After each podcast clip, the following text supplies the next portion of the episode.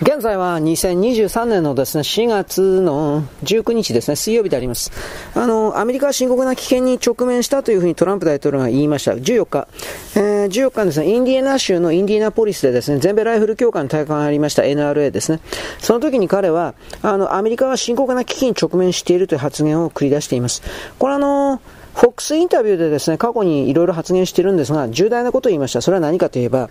米国というのは世界における従来の地位から失墜、墜落していると。バイデン政権というのは外交政策と国内政策の両方で国を崩壊の瀬戸際に追いやっていると。米国の経済崩壊しているインフラ制御不能になった。米ドルは間もなく世界の基準ではなくなるだろうと。そして人民元が代替えを試みている。現に我々はブラジルブラジルを失って、南アフリカも失って、ロシアを中国側に追いやってしまった。これはワシントンの200年間における最大の敗北である。ほんの数年前には考えられなかったことだ。というふうに具体的に言いました。外交政策分野におけるバイデン政権の失敗はですね、元より、あのー、ロシアは中国とですね、あのー、力を合わせてる。で、トランプ大統領はこれを続けまして、イランと北朝鮮、そしてモスクワと北京というのは現在威嚇的で破壊的な連合を形成している。この4カ国がもう合体しつつある。我々米国人の人生においてこれほど危険にさらされたことはない。我が国の歴史の中で最も危険な時期だと私は思う。バイデン政権はワシントンとモスクワの間のエスカレーション、危機を避けることができなかった米国は衰退している。で、まあ、これを言うわけですね。ドル基軸体制の弱体化を客観的に認めたというのは、まあ、これは留意するべきではありましょう。はっきり言いますが。で、あの、ウォール街のですね、これ分析官たちもこういうことを普通に言っております。イエレン財務長官とは CNN のインタビューに答えてですね、確かにドル、あの、弱体化の兆しは見えると。ちょっと待ってね。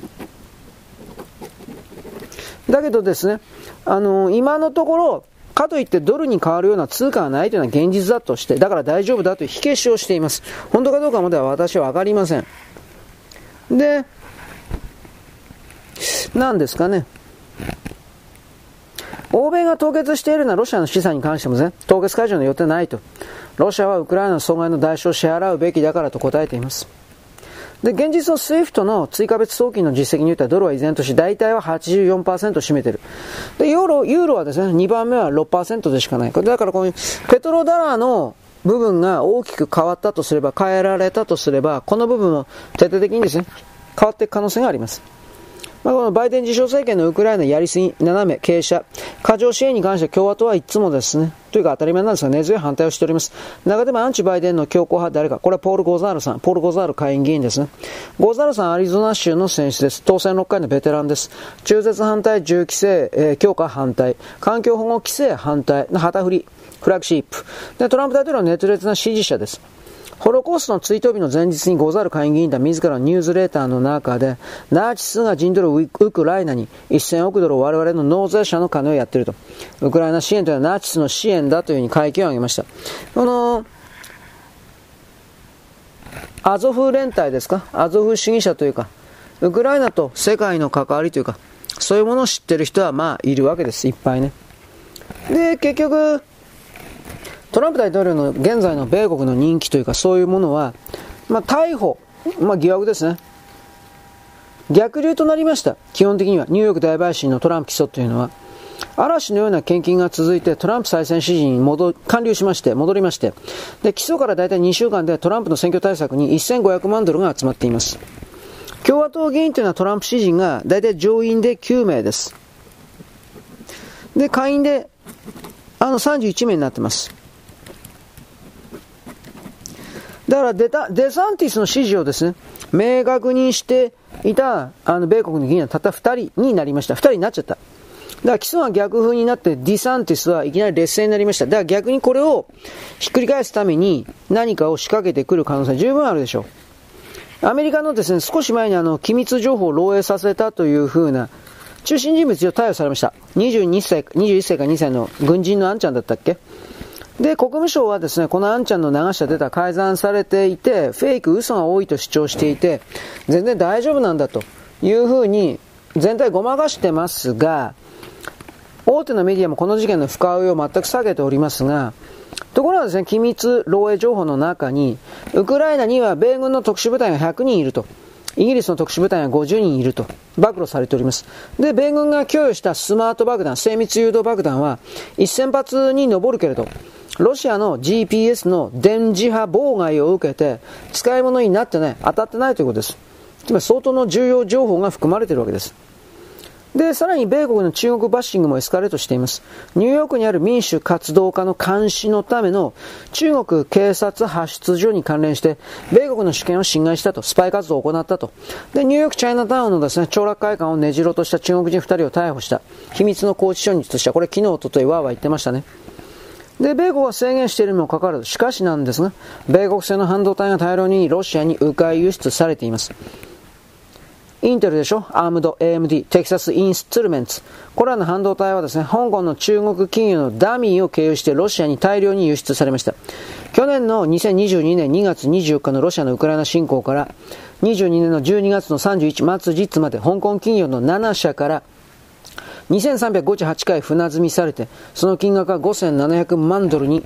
上がっています。このため米国の商務省というのは中国企業なんか12社を新たに制裁リストに加えましたが、まあ、追っかけっこですよ、こんなもんは。で、米国のブラックリストの中国企業はこれで651社です。で、もう一つ米国の中の脅威というのは、まあ、アヘン戦争、薬物です。それは何かといえば、フェンタニールで死んだアメリカ人が急増しています。まあ、合成麻薬ですね。その元凶が中国。これはもうトランプ大統領の時から分かってますね。アメリカ人の対中感情だからますます悪化しています。中国が米国に仕掛けたアヘン戦争を仕掛けてるんだと。議員、そういう議員も出てきてます。基本的にはフェンタニルです。麻酔だとか鎮痛剤と使われている合成オピオイドという薬物です。これは医学使用であり麻酔の鎮痛剤にはなっています。しかしヘロインより30倍、モルヒネより50倍の効果があるとされるけど、えー、なんていうかな、依存性が非常に強い。2017年の段階で2万人以上のアメリカが死にました。大半が、ここです。いいですか？郵便で中国から郵送。インターネットで中国系企業から直接買って麻薬を買えるんです。でもこれ一応建前上医薬品になってるから、あの、捕まることないんです。そういう形で中、アメリカ人たちが相当これ麻薬中毒になりました。フェンタニル中毒です。2016年の統計においても6万4000人のアメリカ人オピオイド。これが原因で診断されて死亡しています。で、このオピオイドを服用したうちの2万1000人がフェンタニルのみの使用で、まあ、はっきり合成麻薬です。鎮痛剤とか言ってるけど。で、歌手のプリンス、トム・ペティ、ロサンゼルスエンジェルス、野球選手、いっぱい死にましたが、これ全部フェンタニルが関連しています。フェンタニルのですね、オンライン販売業者6社あるんですが、そのうちの6社のうちの5社が中国を拠点としています。で、アメリカ合衆国郵便公社を使って全米各地に配達していました。こういうものとですね、あの大統領選挙の時における、なんか変な種を送られてきたでしょ？ああいうものとの関わりもですね、いろいろと気づかなければなりません。我々の世界は因果応報だと言ってもですね、えー、なんだろう。一方的に誰かが勝つという風な流れは、もう許されてないみたいです。つまり、逃げ切って、誰かに自分の因果応報を押し付けて、そしてその上で、次の新しい世界にですね、移動するということがどうやら許されておりません。つまりそれは何を意味するかというと、まあ、あの、米国ではなくてアヘン戦争だから本当は中国という言い方にはなるんですが、僕の見方は。だって中国のアヘン戦争は中国の役人が自分の私服を肥やすために中国の国民に慌ててアヘンをや山ほど売りつけたと、こういう見方をしますから、ね、ちょっといろいろどうして米国ばっかりなのという言い方はあります。まあ、中国から送られた原材料がメキシコの密売によって、メキシコの国内で大量のフェンタニフェンタニルに加工されています。で、これがバイデンが密入国管理を柔らかくしちゃったんで、フェンタニールの持ち込みが急増しました。で、毛沢東時代の中国というのはですね、思い出してほしいんですが、麻薬ビジネスで彼ら八路軍というのは、共産党というのは、あの、軍資金を作ってました。だから、そこから考えたときに、アヘン戦争がとか麻薬は欧米の世界で、えー、西洋人たちだけが中国人をいじめたんだ、うんぬんかんぬん。そんなことがあるわけありません。人間はその時その時で都合のいいことを言うもんです。しかしですね、結局のところ、その支配層と言われるようなエゴの人たちが、うん、自分の欲望をですね、満たすために多くの人々を犠牲にしてきた。無垢の人々を栄養にしてきた、養分にしてきた。こういうことの事実は、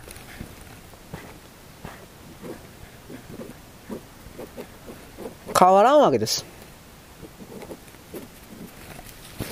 ということで、これから今の最後の文明と言われております。そうだと思います、私も。最後の文明の最後の流れです。だから、多くの、うん、どうですか、人死にというか、なんかそういう動きがこれから山ほど出るのかななんてことを僕は思いますが、わからんからね、こればっかりは。そうだということも僕は言えないですから。ということなんでね、まあ、あの、関係ないんですけど、これあの、ブラウザでどういう風に見えるかなと思ってやったんですが、ブラウザのやつはなんか画面狭いな、とふと思いました。これあの、スマホのカメラとかそういうのが高性能になればいい画面に出るんでしょうか。僕こういうのね、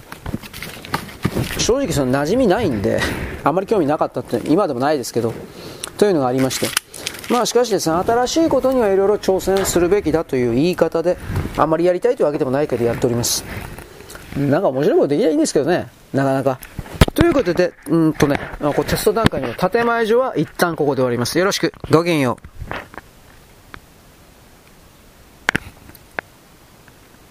はい。で、ここからですね、2本目っていうわけじゃないんですが、さっきのやつはですね、あの、なんだっけ、FC2 動画か何かでですね、あの、ブラウザで、アプリじゃなくてブラウザーからも撮れるんで、そのブラウザーで撮ったらどうなるんかなと思って実験でやってみたんですが、あんまり良くないんじゃないかなと普通に思いました。つまりあの画面がすげえ小さい。えー、130×130 みたいな、なんかものすごい小さい豆粒みたいな画面だったんで、それはあれでいいのかしら？いいという人あれでいいんだろうけど、あんなんでなんか情報伝えることできるんかな？スマホだからそれでいいのかな？まあだからそういう不便さもあるから、ライブキャストというですね、えー、高画質カメラで捉えた、あの画像を送り、送りますよという風な全体システムが組まれた。ここまではわかるんですが、で、問題はそれで一体何を送りたいんですか？というか、そういうのがね、明確じゃないということです。うん。まあ、ああいうのにね、ライブ的なものに命かけてる人っていうのはまあ、わかるんですけど、いますよね。いてもいいけど、金につながんなきゃまずやる気にならんだろうということと、まあ実際にお金につなげてるんでしょうか、ずっとはやれないでしょ。現実問題。どんなにその人気者的な人だったとしても、そんな人は僕はどんだけいるのか知らんけどね。ヒカキンという名前ぐらいは知ってるけど、例えば、例えばだけど、ヒカルっていうのも名前ぐらいは知ってるけど、はじめ社長かと。今言った3人か、一本も見たことないですよ、僕動画。見ようという気にならない。なぜならば、所詮個人のやることだからっていうのもあるけども、時間がない。自分の時間を費やして、その他の人が発表しているような、おそらく宣伝が大きく絡んでいる宣伝でしょうね。自分の収入がかかっているわけですから。だからそ、そういうものを見てもあんま意味ないなと個人的には思うわけです。なぜならば、あのーもちろんその人たちは自分のやりたいことをやってるんだっていう言葉を出すに決まってるんですが、だけれども、その自分のやりたいことをたくさんの人に見てもらうことで、例えば YouTube から、えー、再生量でしたっけ再生ギャラというか、なんかそういうもの。あと CM 広告入るんでしょ ?YouTube とかああいうのって。で、結局そのお金を稼ぐという、まあもちろんお金稼ぐなってわけじゃないんですが、それをメインとする限りにおいては、あの、必ずこうなっていくと思うんですよ。どうすれば、その、お客さんに受けるのか。まあもちろんそれは自分のやりたいことなのかもしれませんけど、本当に自分はこれを見せたいんだ。受けようが受けまいがどうでもいいんだ。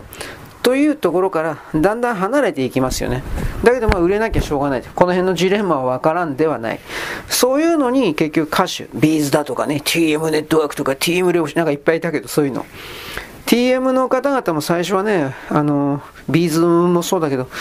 最初はとにかく自分が新しい音楽をやって日本の音楽を切り開くんだみたいな考え方でいたんだけど、らしいですよ。僕なんかインタビュー読んだことあるけど。だけど、2年も3年もするとね、それだけではダメだということに彼らは気づくわけです。どうすれば売れるのか。まず売れなきゃ始まらんと。続けられないから。つまりそれ、まあ、逆の意味ではその彼らが登場したことによって新しい世代が新しい形の何ですか？ロック？わからんけど。そういうものを出してきたんだろうなというのはなんとなく考えるんですが。でそのことによそのらの登場によって彼ら自身の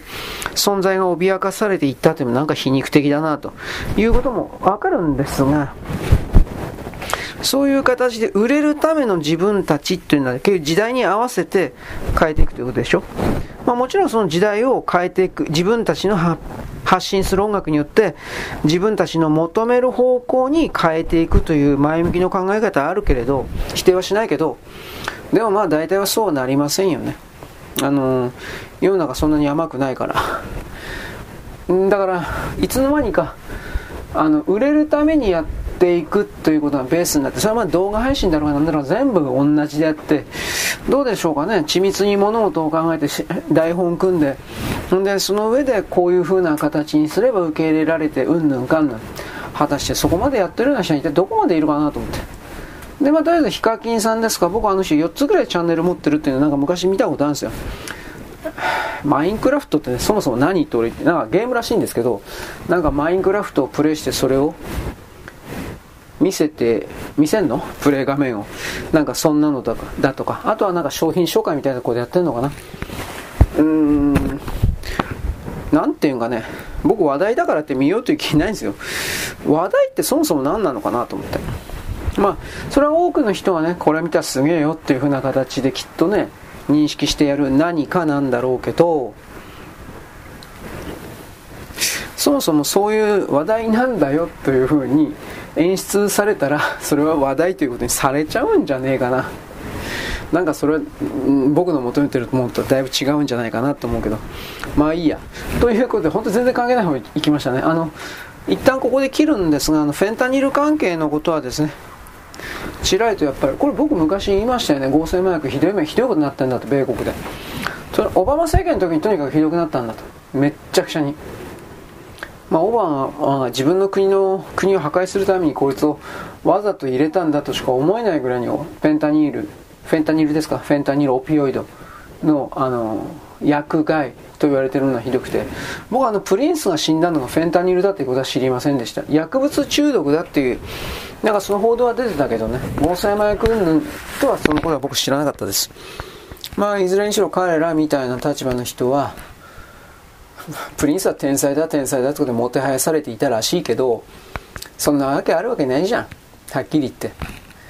あのそもそも彼が本当に自分自身で作詞作曲本当にやってたかっていうと僕は疑わしいと思ってるのでそういう触れ込みの時は大体ですね。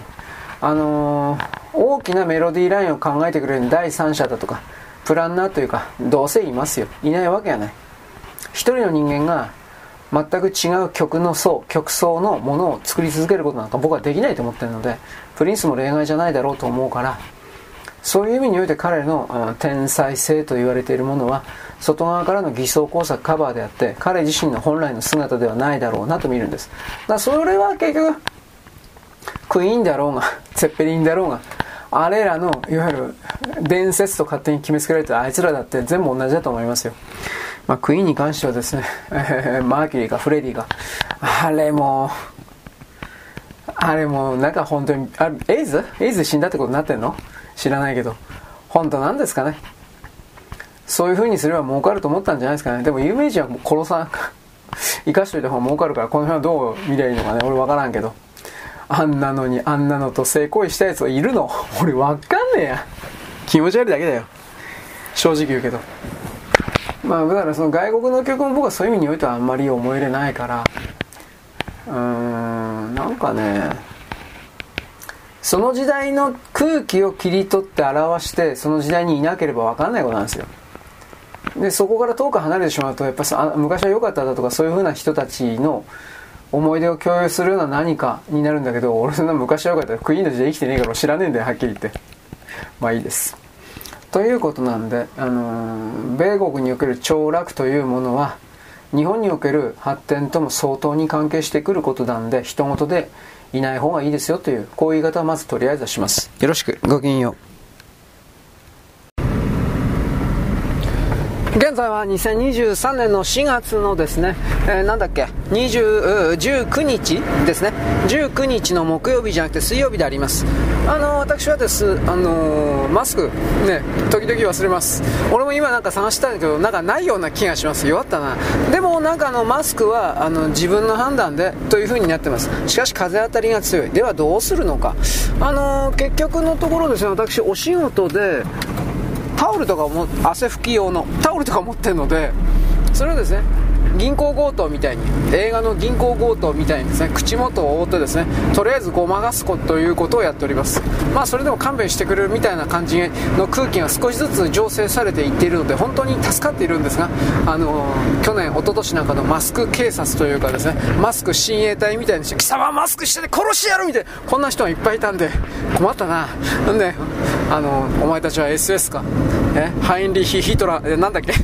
ナチのハイリヒなんてやつだったかな、まあまあ親衛隊長か、みたいなことをですね、僕は心の中で思ったんですが、でもやっぱりあの、くだらないことで喧嘩するのも時間とエネルギーとお金の無駄なんで、えー、できるだけトラブルを避け、僕は小市民であります。で、口ばっかり口で、お前の苦しいやるるるるるると、かっこいいことばっかり言って言ってですね、本当は弱虫なんです。本当に弱虫なんです。目立たないように、目立たないようにしなくちゃ、というふうな、こんなクズな、クズ、クズ中のクズなんで、まあそういうふうな形の僕ですから、配信的な内容においては説得力がゼロなものでございますから、まあ誰もですね、まともに聞いておりません。別にいいんだよな。お前なんかに聞かせたらロロロ。というふうなこともですね一応ですねたまに挿入しながらですね話を進めるわけです。進んでんのかよ。ということで私は先ほどオピオイド、オビオイド、オピ、あ、オピか、オピオイド、そしてフェンタニールはうんぬんと言いました。オバマ政権の時にですね、これ急に増えたらしいです。えー、人工合成麻薬です。麻薬というか正確には鎮痛剤で、薬局で買える、えー、日本で言ったらですね、頭痛薬ってあるでしょ？頭痛薬、痛み止め。えー、日本だと何？ルル？ちょっと知らないんですよ。ルル、キャ、キャベジ？違うな、えー、あバファリンかバファリンバファリンバファリンとかルルとかなんかあるでしょ？あの鎮痛剤痛み止め。ああいう系統らしいんですよ。建前上はね。薬局で買える。ただやっぱアメリカのその薬局で買える薬というのは日本と違ってだいぶ性能が強いというかだいぶ効能が強いものでも OK らしいんですよ。僕はこれ詳しく調べてないから分からんし州によってもその基準は違うだろうから何とも一概に決めつけることはできないけれどっぱだいぶきつい薬が買えるらしい。でもさすがに許可証とかなんかいいね処方箋だとかなんかいるんじゃねえかなと思うんだけど買えることは買えるんですねとにかく。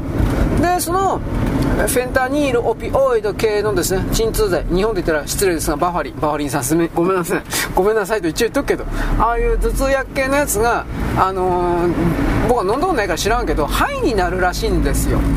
飲んだら。ハイになるダウンダウンっていうかあのダウナーとアッパーだったっけ？ダウナーはなんか沈んでいくような感じっていうんでしょ？ダウン。であの心が瞑想した時みたいに座禅をした時みたいにこの明鏡止水的な形で落ち着いてるよ。俺は落ち着いてるんだ。これなんでしょ？ダウナーって。俺知らないんだけど。アッパーは「へえほえこれでしょ？アッパーは。パーだから。やりてえ！ほえこれでしょ？だからどっちかっていうとこれダウナー系なんじゃないかなと思うんですが。一応これにはまる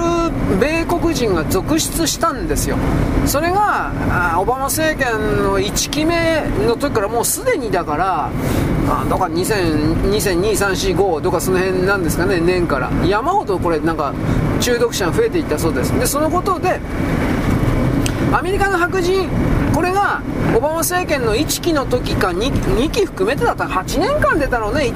4年間で50万人だ大変だと思うから一応50万人死んでるんですよ。白人が。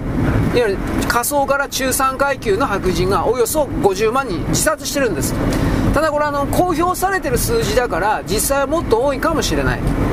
でまあそれらのですね自殺者の大きな原因これ本当に本当に自殺なのかあとこのフェンターニールオピオイドの過剰摂取によるラリラリ中っていうんですか？薬中か。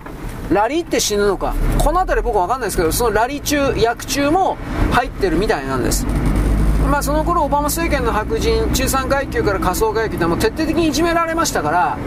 今でもそれはありますけれども本当にもう生きる希望がなくなっちゃってで薬に逃げた。でその薬の過剰投与によって、まあ、ガバガバ飲んだんでしょうね。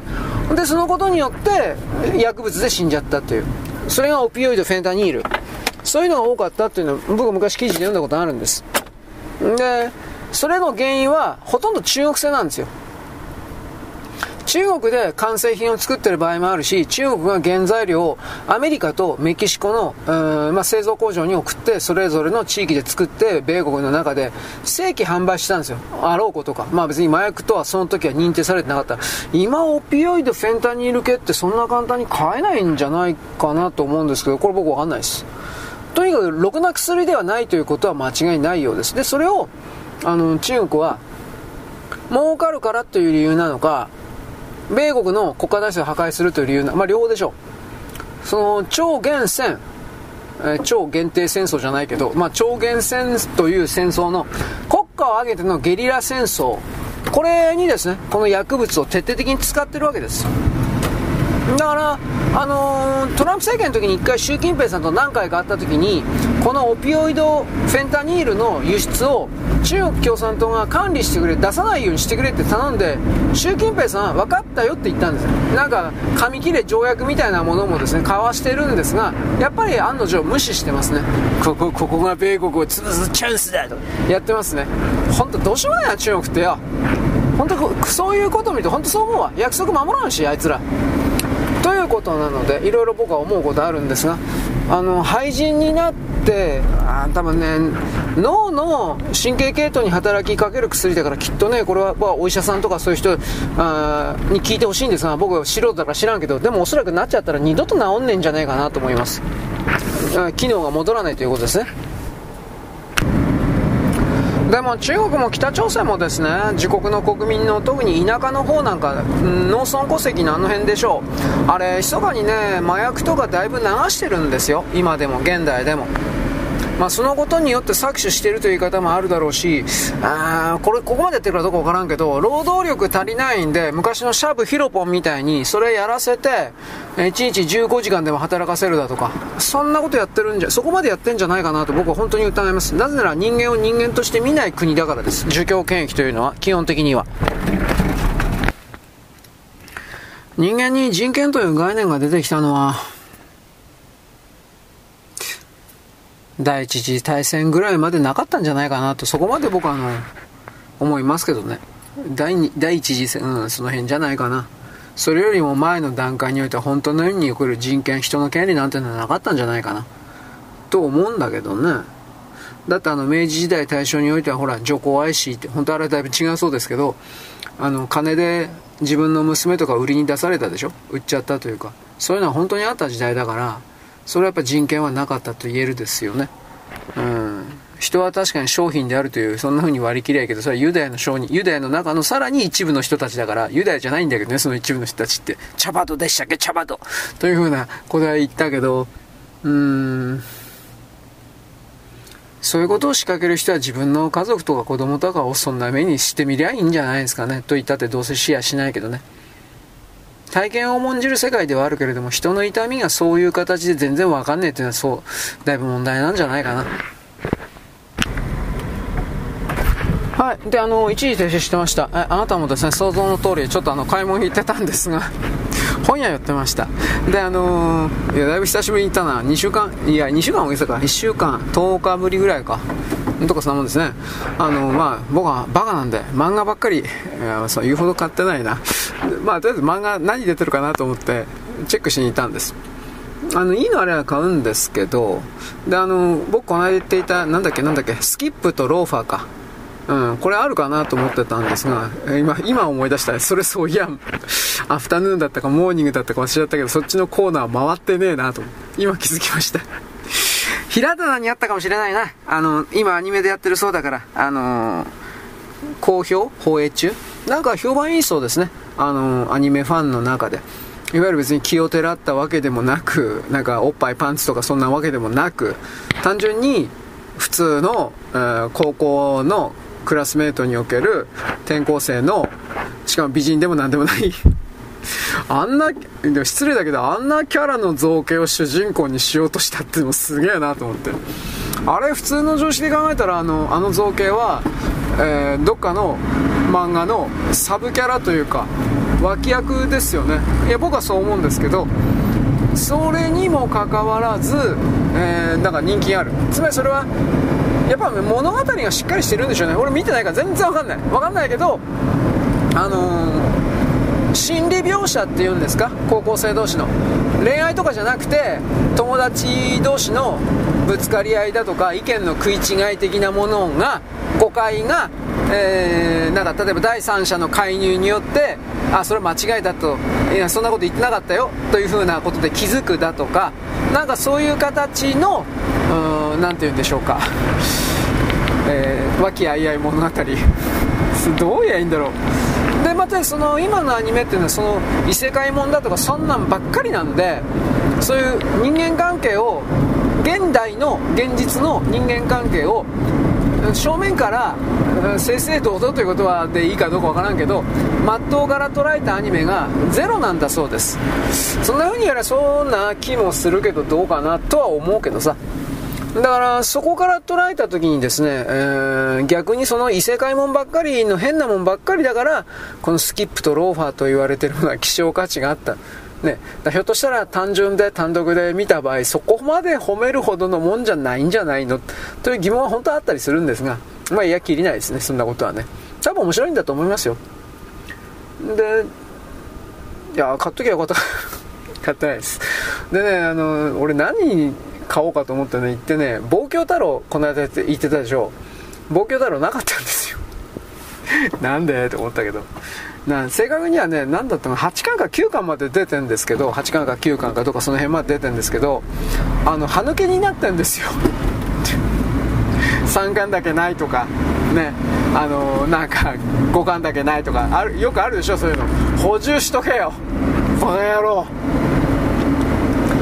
から僕はそういうので流行りもんの今流行ってるっていう漫画を本屋に行ったら歯抜けになってることがよくあって僕そうすると買わないんですよ。もういやねね投資で読むんならともかくそんなもん待ってらんねえよお前という風な形でそういう風にあの購買のチャンスをですね逃すということは本当に多いんです。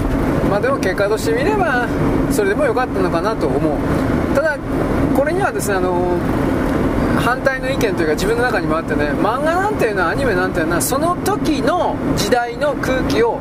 反映してるから後で読むだとか後でそれを味わってもやっぱりねあのなんか違うんですよやっぱり。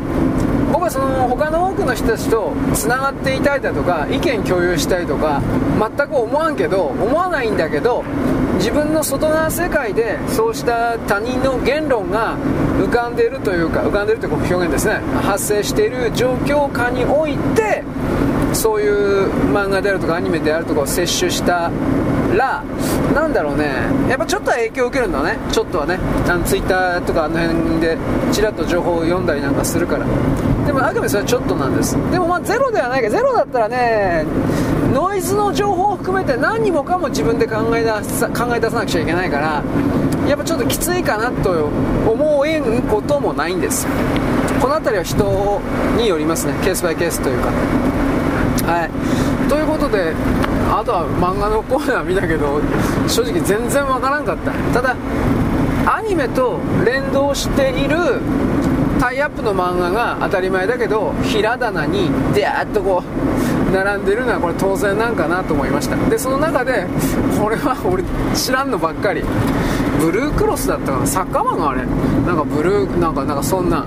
名前すごいちょっといい加減なんだけど。でね、あのー、僕はそういうのとちょっと縁遠くてね興味なくて。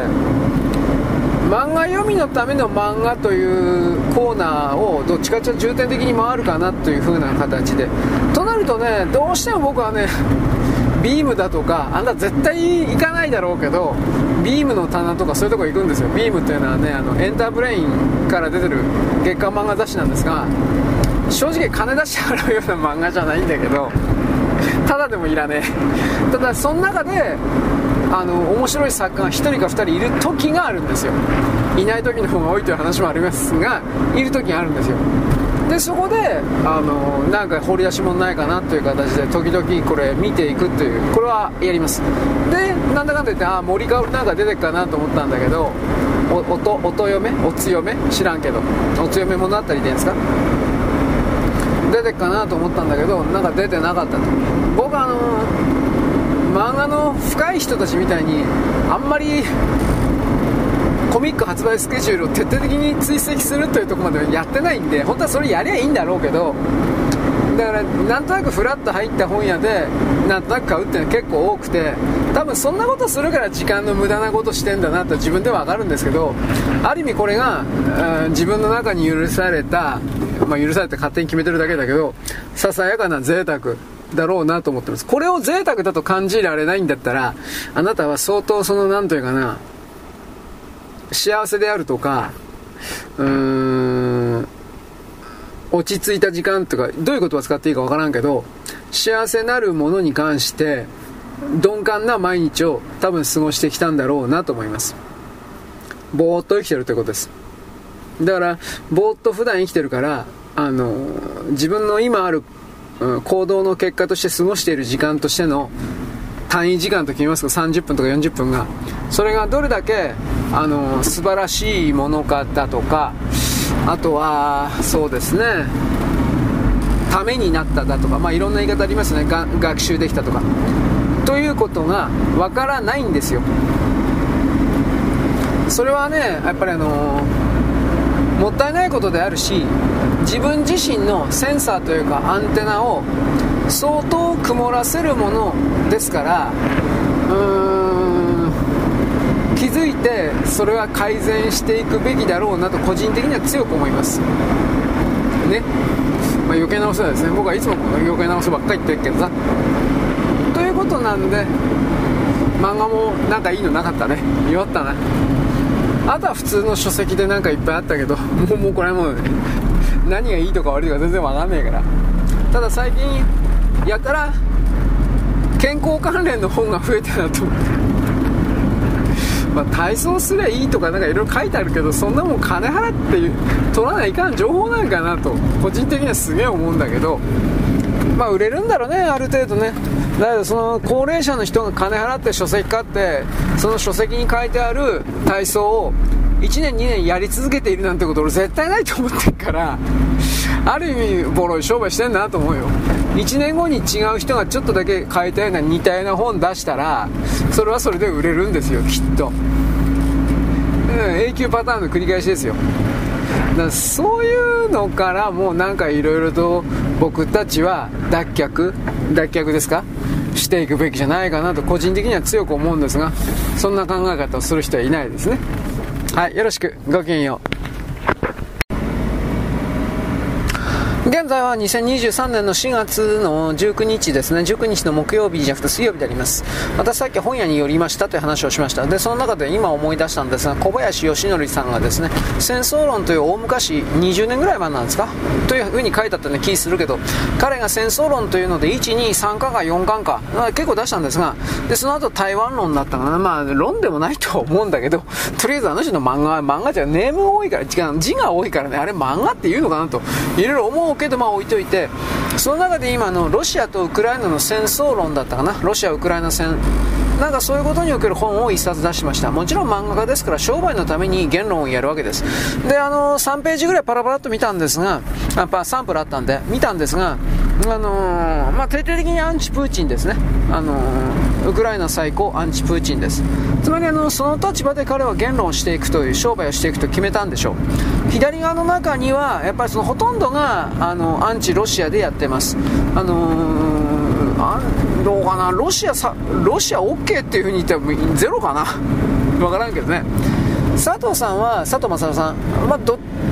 中立ではあるけどややロシアに批判的みたいな。プーチン大統領のやり方批判的かな。なんかそんな感じですね。彼は一応エリツィンの側についていた人というかそういう形だからプーチンさんとはちょっと毛色が違う。でもその一方的に100%ロシアが悪いとは言ってないですね。ロシアの中にある内在的論理というものがあるんだというこういう言い方です。だからこの世界というのは先に行動を起こした方が絶対的に悪いとされるルールになってますから。だからね日本真珠湾ではめられたように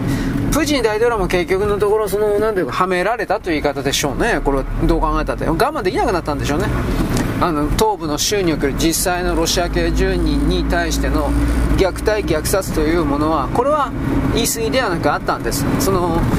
クリミア半島の併合する前からフランスとかねイギリスドイツとかいろいろなメディアアメリカですらあのこれに関してですねナチス関係だってその時代にもうナチスとか出てて出てんですよ。はっきり言うけど。ナチス関係者アゾフだとかそういう言葉が。だからそれは間違いがないんですよ。そういうナチス的な人たちが。でそのナチス的な人たちがいるから米国の中に来る共和党関係者一部。これがウクライナは少なくとも今のウクライナの政権はナチスの残党によって、あのー、支配されてるじゃないかと。そんな国になぜ米国が金を払わなくてはいけないのか。我々は第二次世界大戦そもそもどの国と戦ったと思ってるんだお前らは。というふうな形で人々に訴えかける、まあ、下院議員の方もおられるわけです。でもまあ小林義則さんはそういうとこは多分触れてないでしょうねおそらくは。俺見てないから知らんけど。2000円ぐらいしたような気すなそんなもんに2000円払うのはちょっとなと思うし。まあ置いといて。だから結局人間の見方はあのー、どうしても狭くなるし商売の言論出版物商品だからこの人もいいけどこの人もいいこの人も悪いけどこの人も悪いみたいな曖昧もことしたものでは売れないんですよ。うん、だから小林よしのりさんが徹底的にウクライナの側についたということは日本全体がそういう方向であるということでしょう。でなおかつそれの方が売れるということでしょう。ただそれでも買うかなとは思うけど。いわゆるあのー20歳以下の世代において、ロシアとウクライナのこの戦争云々で、本当のところはどう思ってんのかっていうふうに考えると、それはみんな表の言論表面上みんなロシア悪いって言いますよ。そもそもそんなことさえ考えてない人の数の方が絶対的に多いと思うけど、その状況下でさらに、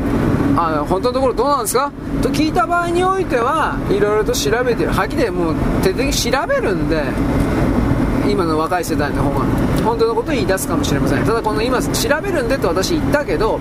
それも結局ネットに置いてある情報をどれだけ取得したかというだけでしかないからそのネットに置いてある情報が最初から認識阻害のための嘘だった場合は俺は何でも知ってるよ。というこの態度そのものがバカかおめえはというふうなそれに直結する可能性があるわけです。難しいですよねなので、あのー、現況において、とりあえず小林さんの今やってることは、まあ、商売だよと割り切って考えた方がいいんじゃないですかね。僕はそのように一応決めておりますが。でですね、ちょうど、場所変わったんで、政治的なことかどうかわからんけど、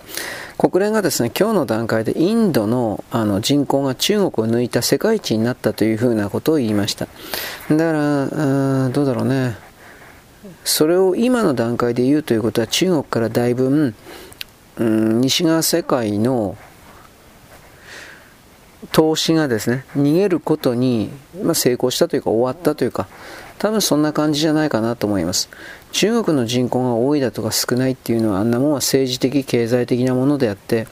人口が、まあ、中国も嘘をつくし、中国に投資している側の投資信託会社であるとか、金融関係会社も、中国は人口が多いですから、あなたのお金を中国市場、中国企業に投資しても、それは必ずリターン、帰りますよ、大丈夫ですよということを言うがために、まあ、へっちゃらで嘘をついていたという、そういう僕は見方でおりますから、うんということは、中国の経済における回復機構はないということ。で、それをもう西側の金融筋は見切ってしまったということ。そして、このタイミングでインドがっていうふうに言ってるということは、僕はインドの中に、まあ、インドの中の近代基幹産業かどうかわかんない、そういうものはきっとあるとは思うけれども、そうしたものが、あのー、どれだけ中国ほど整備されてるかどうかわからんけど、整備されてないのはこれが作るんだろうけど、製造工場でからあるとか何からかにからをこれからいっぱい作って、えー、次の投資先はインドですよみたいな形で煽るような動きがきっと出るんだろうなと思います。まあ、それもね、ずっとはきっと続かなくて、えー、っと、まあその次は僕は南米に行くかなと思ってたけど、南米飛び越してアフリカになっちゃうのかもしれないですね。でそこからじゃあどうなっていくのか。でアフリカまで一巡しちゃったらもうその投資と言われているものの突っ込むような場所がないんじゃないかなとは一応言います。だけど僕たちはこれからの世界においてつまり今から30年後とか40年後のレベルの世界において主役がどうやら南半球に移っていくんだっということを聞いた。えーと、仮にそれが本当であるんだったら南半球に移るということは、少なくともその地域における人の数が北半球よりも多くなっている、多くなる傾向があると見るべきで、今この瞬間北半球で中国とインドとしておおよそ30億人いるわけですが、この30億人の人間を超えるだけのあの人口、人の数が南半球の側に集まっているか、または、北半球におけるこれから、まあ、謎の原因と一緒にとりあえず言っとくけど、それによって数多くの人々が死んでいって、気づいたら南半球の方が、えー、たくさん人が残っていたみたいな、そういうことになるのか、これはわからないですね。ただ、その、これからのあと5年10年の世界における地球世界の進行というのは一人の人生が3回か4回繰り返さなければ得られないぐらいの体験が濃い、まあ、つまりイベントがいっぱい起きるということですけれども大体それは人がたくさん死ぬという意味のイベントだろうしあとは生活環境における大激変人がいなくなってしまった後で、えー、人間というもの我々というものは果たして本当に近代社会というものを文明社会というものを維持できるのか。いや僕は本当のこと言えばだいぶ厳しいんじゃないかなと見てるんだけどだけれどもそんなことを言っていられないからねやるしかないんだけれどもその人が全然いないというところにおける環境ですか。それは人類は今まで体験してないんでそういうことを踏まえての濃い体験ですか？僕からすればそれはなんかだいぶマイナスの経験でありやりたくないような体験だなと個人的には思うけどでもやっぱりそれは今までにない体験であることには違いないわけです。だそこから考えたらうんねあの新しい命といえるものがどんどんと赤ん坊の形で今地球人,、まあ、人類の器の中に生まれてきているというのがなんとなくわかりますね。うん。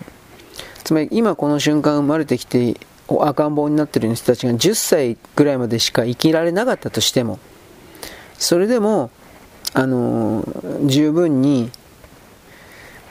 何というか経験というか学びというかそれができるから良しとする多分そういう考え方のもとに地球の人間の肉体の中に生まれてきている人がいるんじゃないかな。想像もつかんはっきり言って。あの山ほどの人がこれから実際に死ぬということにおいて。では具体的にどうするのか。なんか地球は人間なんかそれこそゼロに簡単にゼロにできるぐらいの力も、まあ、やろうと思えば天変地異で本当にそれはあの火山ドッカンドッカンあとは地球の内翼にあるようなものすごい高い濃度の放射性物質を人間の住んでるところに地下からドカンと出しちゃあっという間に人間なんか死にますからそういうことを含める、うん、生殺与奪は地球という惑星は持っているんだと一旦決めてその上で今何が起きてるのかとかそういうのをおそらく見返していかなくちゃいけないんだろうなと僕は一応は思っているんですが、まあなかなかそんなね、割り切って冷静なままでいられるほど人間できてないんでね。やっぱこの辺りですよね。ということで、あのー、ちょっと待ってね。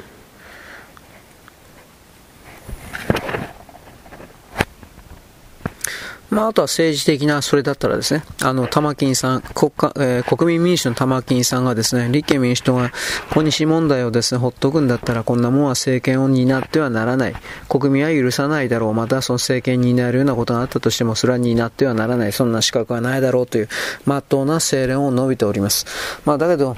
あの、国民民主党はそのもう、なん、あれですよ。与党になる気なんかないですよ。野党、野党第一党というポジションだけ、えー、持ってりゃいいんですよ。で、そこの議員に所属していれば高い月給、そして野党ではあるけれども、議員の特権、うんまあ、強制的な命令命令の力とかいろいろあるけれど、そういうものがあるんで、はっきり言うけれども彼らが何か変えるだとか、うんまあ、自ら正すだとか、そんなことはないでしょう。で、基本的にじゃあ、あのー、玉金さんの言う通りに、野党が維新の会になってしまうのか。なんだか今のままじゃそんな風になりそうな気もしないじゃないですね。ただ維新の会は僕の目からするとどう考えたってあれはね、中国の犬だろっていう風にも見えるんで、大阪のことしか考えてないというか、でそんな露骨な人たちが日本国全体の舵取りということをするのがね、いいんかなと思います。僕は良くないと思うよ、それは。そういうのは。だから、そのあたりにおける、その政治家の本当の正体とでも言えるものを、えー、なんだろうね、多くの人々が知っておくべきというか、なんかいろいろあるんじゃないでしょうかね。うん。で、えっとね、山口の補選もついでに、補欠選挙ですか。これあの、岸信千代さんが多分硬いんじゃないかとは言われてるけど、まあこれはまだわかんないですね。油断はできないという言い方にはなります。で、そこからじゃあどうなっていくのか。一応、岸家ですからね、直近ということではありますので、直結、直結？直流か？わかんないけど。だから、そこから捉えたときに、えー、まあ、まあ、鉄板？鉄板という言い方ですけど、そうなるんですかね。で、そのことで、岸家はある意味安泰かな。それを嫌がるのはきっと林義正の一党なんだろうなというのはわかるんですが、でも林さんはやっぱりその中国になんだかんだ言ってちょっと近寄りすぎたんで、今ね、ごまかしてるふりというか偽装工作自分でおやりになってるますけど、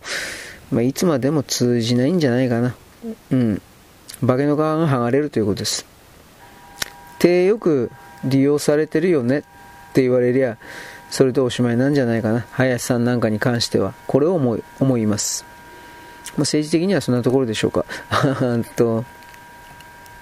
まああの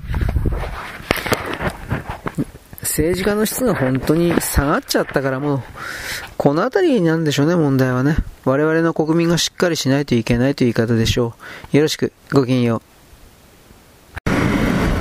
現在は2023年の4月のですね、19, 19日ですね、19日のですね、水曜日であります。私、おはがきいただきまして、エリアルフィアのですね、親父がですね、あの、ユニクロの執行役員だそうです。で、何よ、そうなんと思って、で、その親父がですね、前になんかね、あの、ツイッターで待ちたんですけど、日本人は中国人に見習うべきだな、中国の方が素晴らしいんだ、中国人が、なんだったかな、えー、中国人、日本人には中国の血が流れてるんだったか、まあ、とりあえず中国ベタ褒めしてました、とにかく、とにかく。で、これからも中国様にですね、従って生きるんだみたいな、まあ、奴隷ですね。奴隷はですねこの世界から去れ。と僕は思うんですけれどもとりあえずその奴隷でした。でその父親があのエリアルフィアを選挙と、選挙を政治家として送り込んだ。選挙に送り込んだ。これは間違い。後ろに中国共産党いるでしょ。ユニクロの執行役員、うん、もう間違いなく中国がいるでしょ。で、エリアルフィアを国会議員にしたら、そしてそれを通じてですね、日本の情報を泥棒する、スパイする、何もかもでコントロールする、何もかもやらせるでしょ。で政治献金もいっぱい送ってんだって、河野太郎とか麻生さんとかなんかいっぱい。でそういう政治献金とかもらってから、まあ、押し付けられたんでしょうね。それもあるんでしょうね。押し付けられたそれもあるけれども親中派のですね河野太郎含めるそれぞれこいつを俺の部下として使いこ使い回してやるよみたいな。あんな頭の悪いやつどうにかなんの？あいつ知性ないやんどう見たって。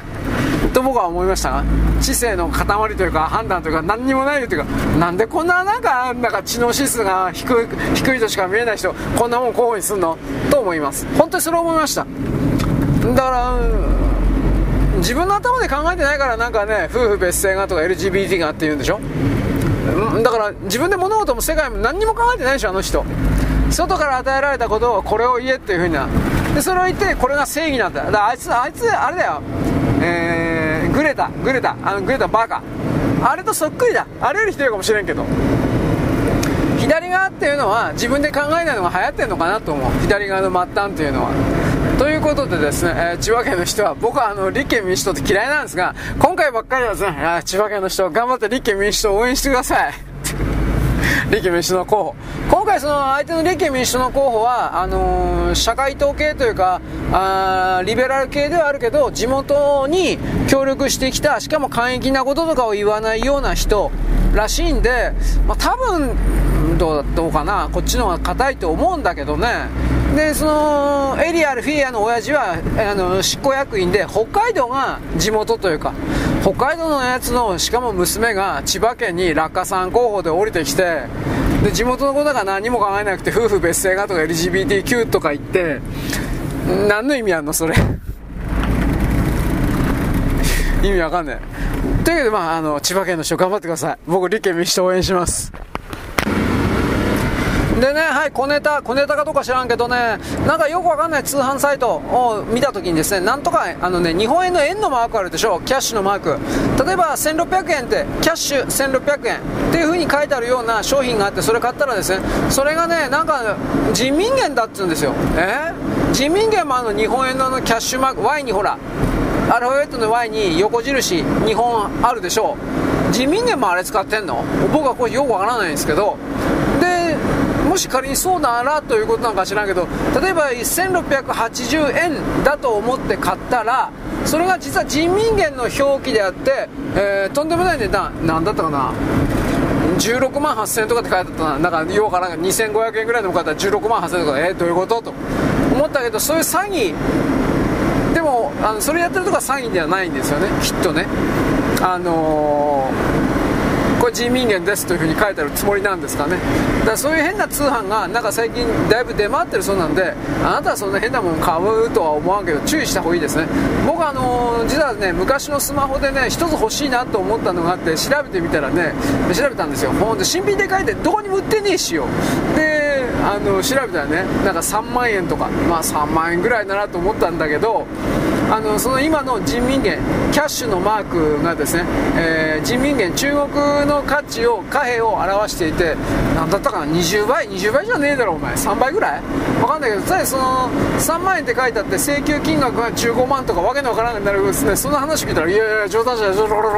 いうことでですねあの近寄らないようにはしています。あのー、ななんちゅうやつだったかななんかよくわかんないけどねあのねえー、っとね スマホなんだけど、キーボードついてるやつ。名前忘れた。でも、あの、1日か2日経ってから、やばい、いらねえかなと思って。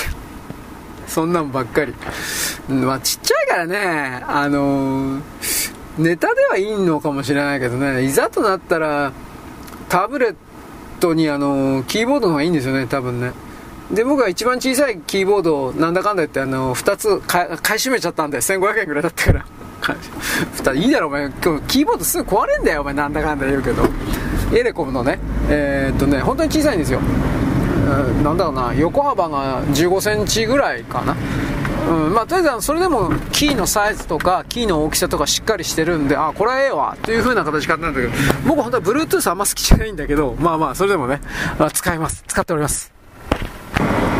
世の中はですねなんか混乱しながらぐだぐだと進んでおります。でその中でですね私はやっぱり昨日おとといだったかのですねトランプ大統領が言った全米ライフル協会でのですね米国がとてつもない深刻な状況にあるというこの言葉をですね割とでかなり深刻に実は僕も考えています。米国がどこどんどん落下するとですね米国と一連卓勝になっているような日本の支配層と言われているものの財産が吹き飛んでしまうと金持ちざまとかって言ってる場合じゃないわけです。あのそれは自分たちの僕たち庶民のクズのですね職場が潰れちゃったりだとかそういうことも含めるですねいろいろな悪影響があるに決まっているので、うーん、なんとかなんね、いや、何もならんけど、でも、どうかしらね、あの、世界における強欲主義というものが、今の、えー、隠しに隠しに隠しにいろいろやって、隠してきた、えー、借金とか赤字だとか、人につけ回してきた、そういうものの生産を全部、えー、なんというかな、解消するという動きが起きるとすれば、それは米国もイギリスも、あのね、金融で食ってるような人っていうのは、やっぱそれは、えー、それから逃れられることできないわけです。うん、僕、その観点で僕、昨日、とといだったか、国連がですね人口がインド世界一になったよ中国抜いちゃったよみたいなことの言ったことの意味も考えます、まあ、基本的にはそれは中国から資本を逃がすということでありこれから逃がし逃がした以上は本格的に中国に対する金融制裁をするということですがですがだけど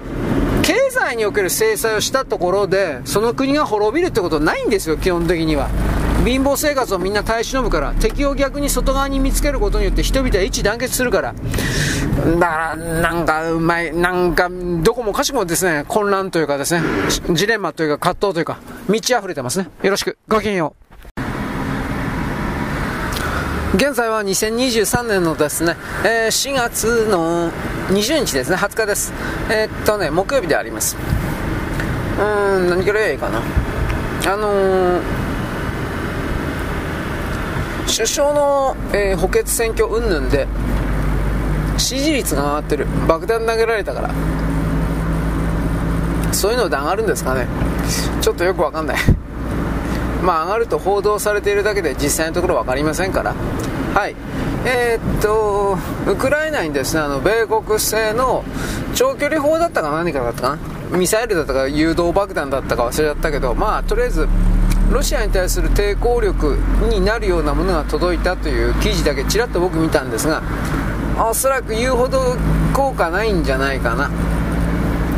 今、ロシアはね、中国からのね、半導体の供給ね、堂々とっていうか、まあ受けててね、あの、少し前まで、つまり去年の夏ぐらいかな、ぐらいまで、だいぶ苦労していた、ジャミングだとか、電波電波妨害だとか、なんかそういう系統のやつの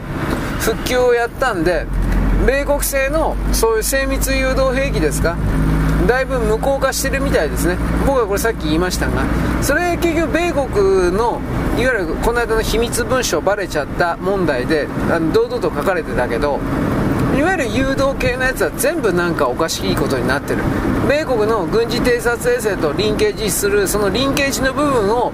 電波妨害というかジャミングでですね、えー、完全に切り離されてしまった。だから狙ったところに当たらない。もう一つ何だったかな。あのー、ね、ロシアが、あ、これだ。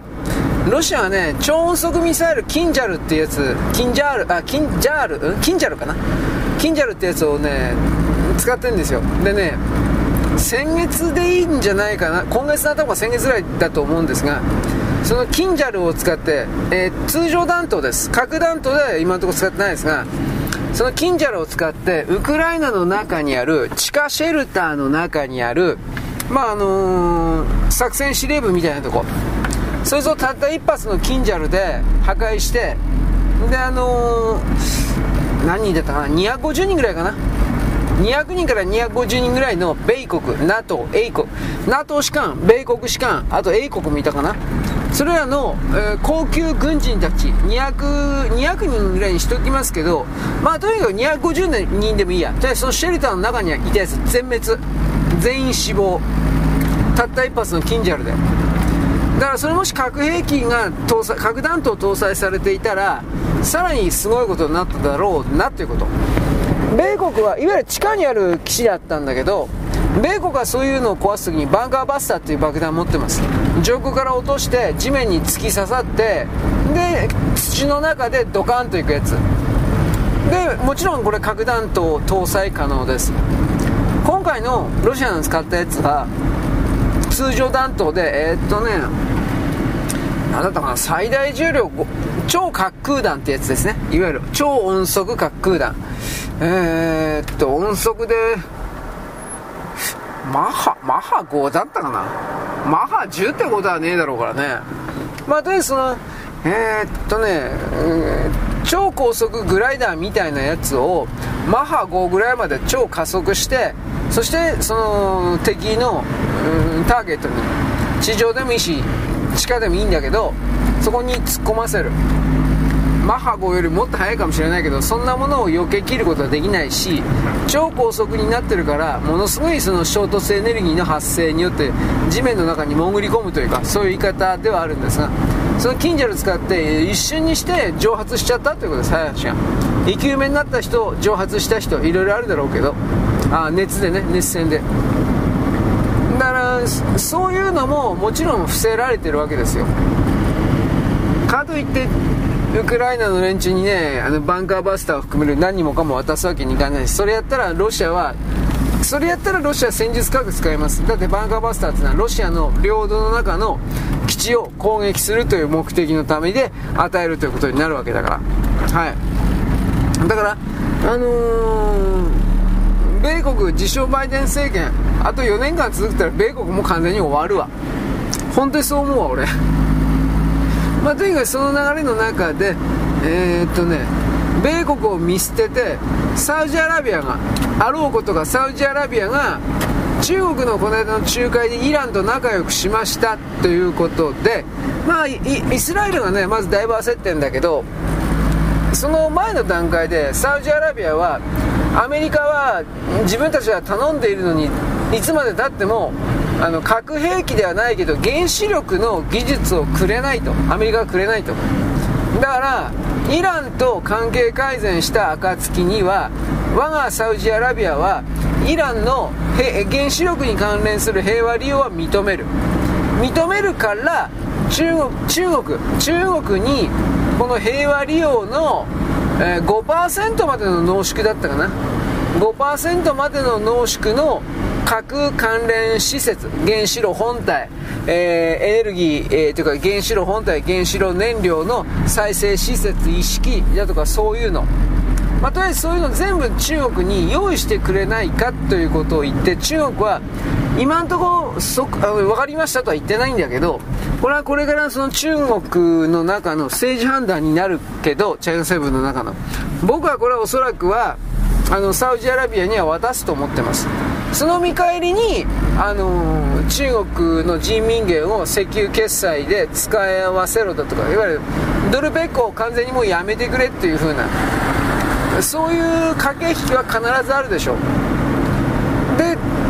そうなるとねサウジとイランがその核を持つ。もちろんサウジはすぐ核弾頭の製造のためのいろいろななんていうか実験というかあまあ製造開発するでしょ。速攻で。そうなるとどうなるかというと多分ねドイツフランスに急速に接近するんじゃないかなと思う。あのサウジは。あとはひょっとしたらイスラエルがサウジに核兵器持たせてイランに対する睨みにしてくれたら助かると。でもそれあんまりやると今度サウジアラビアに政治的変動があった時にイスラエルを叩くということもありえるんでこの辺りイスラエルどう動くのかなというこれ全然わかんないですねただサウジアラビアに関してはえー、っと自分のところの核兵器技術をパキスタンに作らせていてパキスタンの核兵器は金は全部サウジアラビア出してるって話なんで。だからでもし戦争になったらサウジアラビアにね国のサイズに、比例して余分ななんでこんないっぱい核弾頭いるの？核兵器いるの？というぐらいにミサイルいっぱいあるんですがそのいっぱいあるミサイルは誰のためのものか？全部サウジアラビアなんですよ。秘密条約っていうかなんかでなんか結んだ僕はそういう文章は読んだことあるんだけどどっからどこまでってのはあるんだけどだからもしサウジがイランと仮に、まあ、戦争になったとしたら、えーと、パキスタンはイランあサウジアラビアの求めに応じて自国の中に保管してある核兵器を即座にあのサウジアラビアに運ばないといけないんですよ。また細かい条件はあるだろうけど大きなところではおおむねそういう考え方なんです。だからそうパキスタンの関係者をサウジアラビアに呼んで核開発をする。これ十分あることです。だからどうなんですかね、まあ、でも中東地域というかサウジアラビアにイエローパウダーイエローケーキなんかほら自然の放射線が出るイエロー、えー、鉱物ですね。それは今んとこないと思うんでまあ分からんけどね。そのどこにでもあるかもしれないけど多分ないと思う。石油と違ってね放射性物質っていうのは地上の本当に少ない地域しかないんだって。本当に少ない地域でえー、だからななんていうか採掘採取も非常に難しいというか。だから本当は希少資源であってなんだろうねホイホイなんか売ったり買ったりというものではないんだけどまあまあそれは言っちゃきりがないから。だからとにかくですね中東の大変化というものが起きつつあるなということは覚えておいてほしいです。私は世界の混沌の流れの中でですねあのユダヤ人とアラブ人、まあ、あのイスラム教徒とイスラエルまあこれユダヤ教って一応言っとくけど、まあ中東からですね、真っ先に消えていく人々だという情報伝達をもらってるわけです。しかし消えていくと言っても、生物学的に死ぬという意味での消えるもあるし、あのー、昨日まではイスラム教を守っていた、ユダヤ教を守っていた的な、こいつを全部捨てる、もうやらない、二度とやらない、えー、接近しない、というふうな、それもある意味ユダヤ人と、えー、ていうかイスラム教徒ですか？これらが消えていくという意味であります。だからできたらそっちの方が穏便でいいのだけどなとは思ってたけど